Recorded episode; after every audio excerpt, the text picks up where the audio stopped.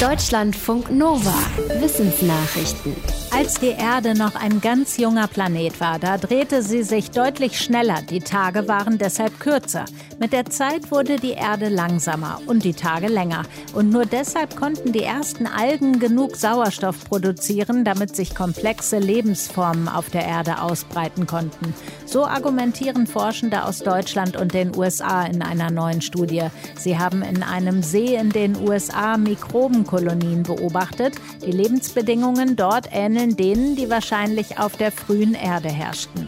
Die Untersuchung zeigte, je länger die Sonne am Stück schien, desto besser konnten sich Algen durchsetzen, die Photosynthese betreiben und dabei Sauerstoff freisetzen.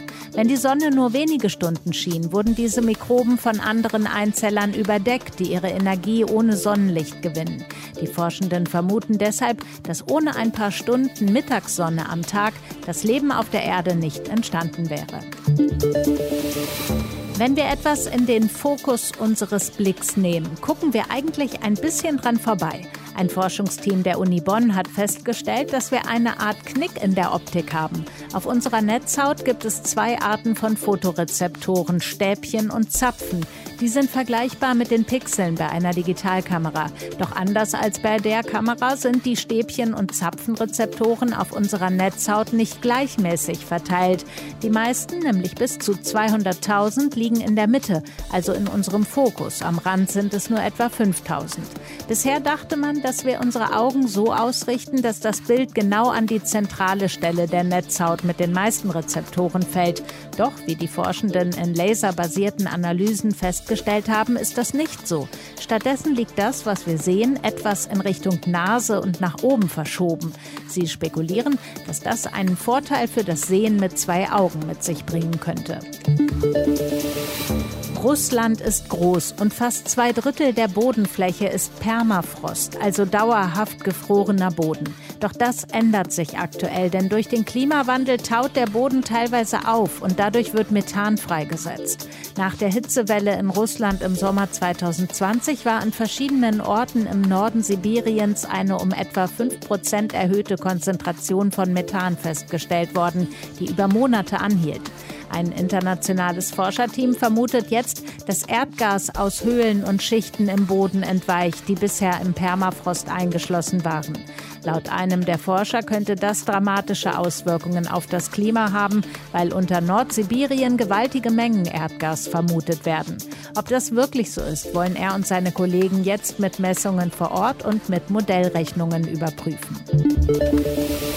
Während der Corona-Pandemie haben die AHA-Regeln in Deutschland offenbar auch die Verbreitung anderer Erreger gestoppt. Das geht aus einer deutsch-israelischen Studie hervor. Die Forschenden haben sich angeschaut, wie hoch die Zahl der Todesfälle in insgesamt 103 Ländern während der Pandemie war. Diese Zahl haben sie dann verglichen mit der durchschnittlichen Zahl der Todesfälle vorher und der Zahl der gemeldeten Covid-Toten. In Deutschland zum Beispiel starben an Corona bisher etwa 90.000 Menschen.